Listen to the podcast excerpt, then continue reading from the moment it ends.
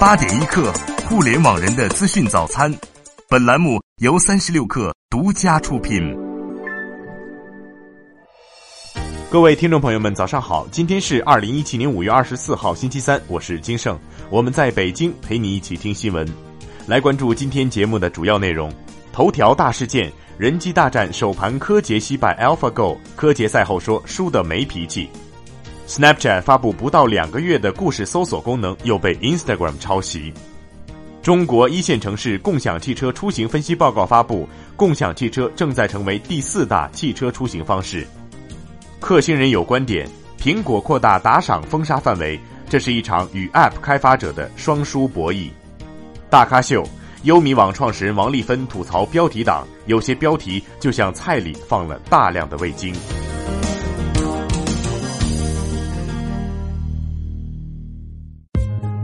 我是金十三，每天不错过最重要的事，推荐你收听八点一刻。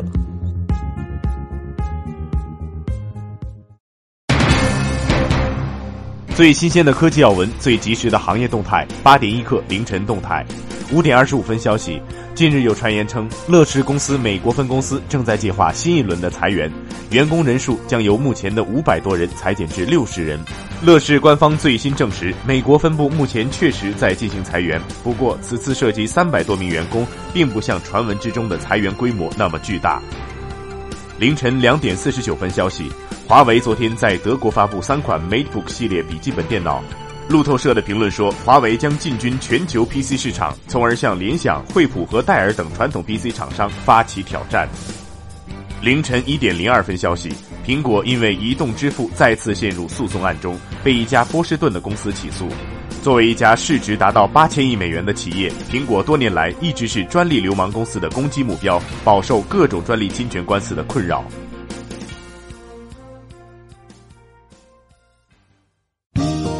八点一刻，头条大事件：人机大战首盘，柯洁惜败 AlphaGo。柯洁赛后说输的没脾气。昨天举行的 AlphaGo 与柯洁的第一局对战中，AlphaGo 最终战胜柯洁。这场对垒从昨天上午十一点开始，比赛长达三小时。三十六氪在现场全程观战并跟踪报道。需要提醒大家的是，昨天只是柯洁的第一场比赛，从明天开始，柯洁与 AlphaGo 之间按计划将进行第二场对垒赛。二十七号将举行第三场。在昨天的对战中，执黑先行的柯洁在比赛开始不久就陷入了被动。中国著名围棋职业运动员聂卫平赛后分析说：“开始不久就进入了落后的状态。由于这个阿尔法狗的这个布局的构思着想，它远胜于这个人类，所以柯洁实际上是在不知不觉之中就中了阿尔法狗的这个招了，中道了。”在不知不觉中就落后了。最后，AlphaGo 以四分之一子优势战胜了柯洁，结果几乎没有任何悬念。围棋国手樊辉解析了这盘棋的打法，让他最惊奇的就是 AlphaGo 最大的杀手锏从来不按常规出牌。其实这并不是一个初次的认识，在过去一年来，AlphaGo 的棋风一直都是不走寻常路。只要是曾经被他围剿的棋手，都曾经吐槽过其别扭的打法与巨大的杀伤力。比如，在开局后，AlphaGo 很快就实行了点三三。这项围棋的战斗技巧其实一直是人类棋手不提倡轻易出手的。在赛后，柯洁的心情看起来还不错，言辞也十分谦虚。他称赞了 AlphaGo 强大的实力，说自己输的没什么脾气。实战下的太出色，和输的也没什么脾气。实际上，此前 Google 已经透露，这次新版本的 AlphaGo 早已告别了仅靠输入数据来进行计算的套路，在高于原版十倍计算能力的基础上，它一直都在靠完全的自我学习和自我对弈来积累经验。换句话说，就是 AlphaGo 已经是自己的导师。此外，DeepMind 也承认，公司已经不满足于只由自己来打造 AlphaGo，而是向开发者开放一些新的技术平台与工具，让开发者自己来做 AlphaGo 为他们所用。DeepMind 创始人萨克比斯说：“我们想让 AlphaGo 走进寻常百姓家，特别是在医学及能源领域，你将会看到 AlphaGo 的新身份。我们会在接下来的几天内逐步公开。”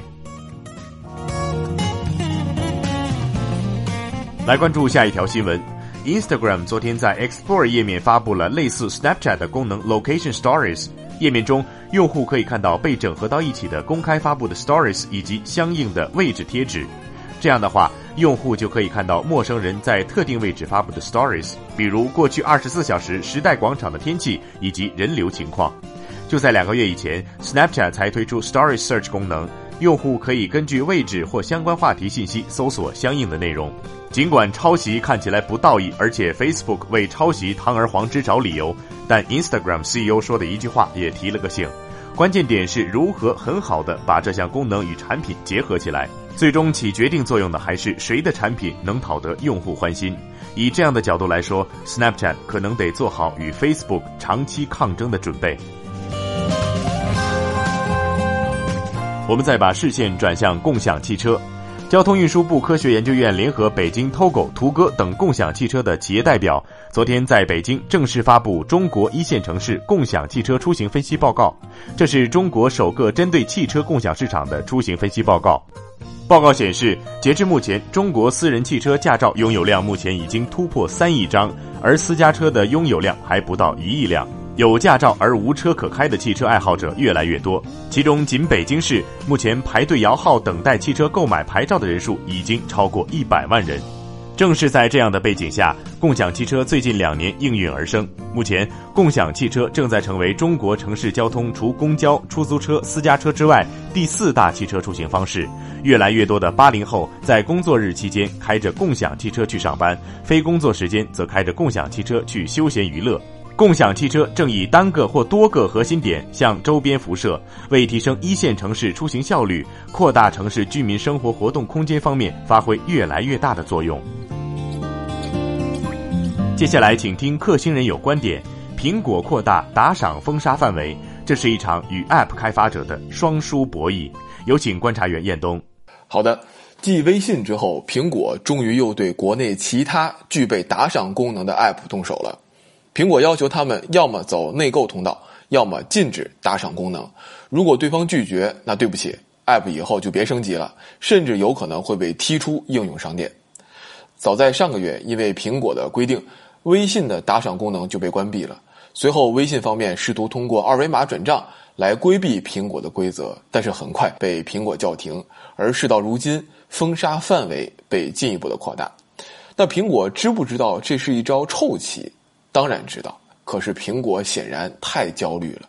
在中国市场，iPhone 不好卖，业绩不好看，想着法子要从软件服务营收当中去挣钱，能多挣点是一点。苹果在心里打着自己的小算盘，因为如果用户打赏习惯形成了，那许多开发者就会把盈利设置为用户打赏，而不是走内购通道。苹果就会因此遭受巨额的损失，所以要掐掉打赏这个小火苗，一切都是为了自身利益做最好的打算。可苹果万万没想到的是，这导致的负面效应就是各方面的大幅反弹。比如，目前就有互联网公司已经将此事上报给了工信部，质疑苹果强加的不公平规则。从目前的行业情况来看，国内具备打赏功能的 App 已经是越来越多。从微信、微博到知乎、芬达，再到斗鱼、喜马拉雅，甚至包括美团这样的 O2O 平台，许多 App 基本都已经具备了打赏的功能，打赏成为了一种标配。但打赏功能一旦被苹果强势要求分成百分之三十，那这势必将影响到内容生产者的营收和平台的稳定运营。那么如此一来，许多 App 就会为了自身的利益，可能就会采取一定的策略，更加注重引导用户使用安卓的手机软件，去安卓获取更加优质的或者独家的内容消费体验以及各种的增值服务。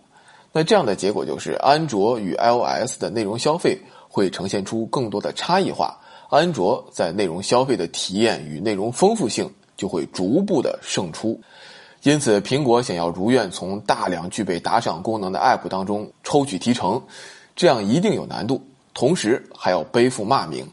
苹果推动打赏大战升级，这显然是一场 App 开发者与苹果双方都没有好处的双输博弈。广告之后为您带来科技创投新闻速览。三十六课付费专栏开课，诚邀创投领域五大导师，解决你有关创业、投资、品牌的一切问题。进入三十六课 APP 内开课板块，即刻掌握第一手的圈内资讯干货，让你的成长领先飞速发展的互联网。你还在等什么？快来开课吧！大家好，我是喜马拉雅的于建军，推荐您收听八点一刻。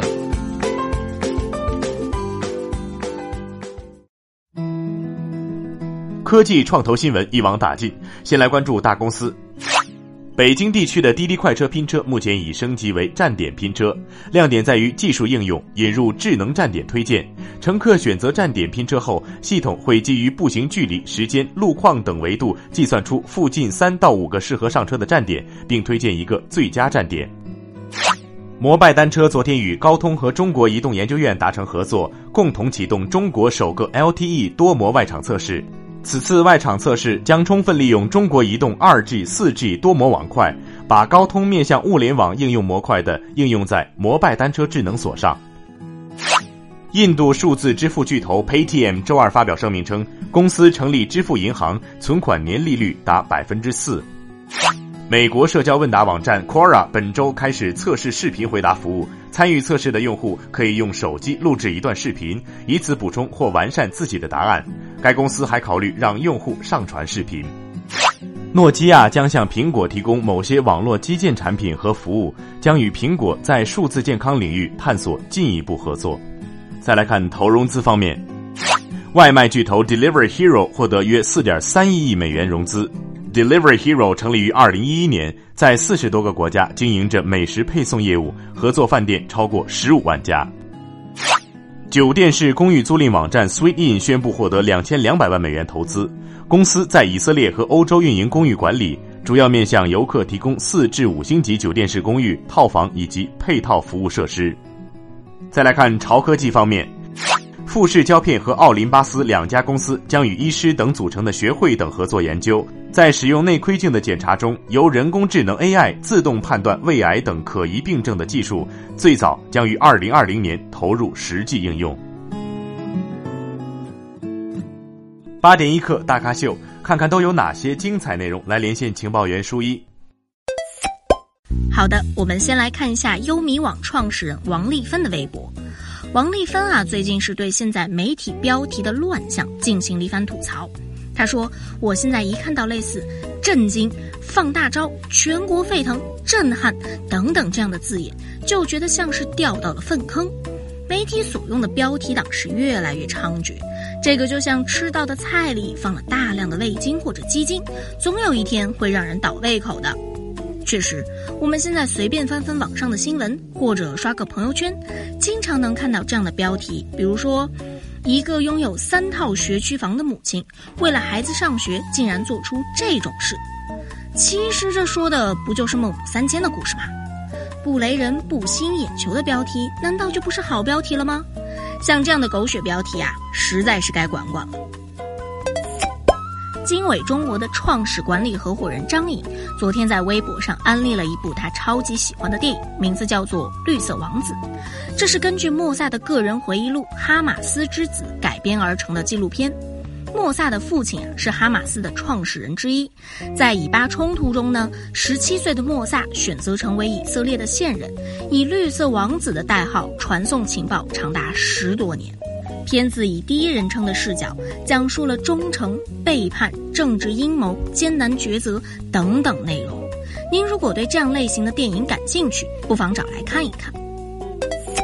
创业黑马的董事长牛文文昨天转发了这样的一段话，他也是万象集团创始人鲁冠球曾经说过的：“奋斗十年天个零，就是实业精神的体现。”当下的企业老板和员工太缺乏这种精神了。大家都在着急，都等不及，因而机会主义和投机行为横行。牛文文对鲁冠球的这个说法是深以为然。他在转发的时候说：“奋斗十年天个零，这才是正常规律。互联网改变了速度，但是没有改变企业的成长规律。爆发的终究要补课。”不过啊，也有人不认同这种说法。慢企业有价值，快企业也有价值。企业的成败好像跟发展的快慢没什么关系吧？好了，以上就是今天的大咖秀，明天咱们接着聊，拜拜。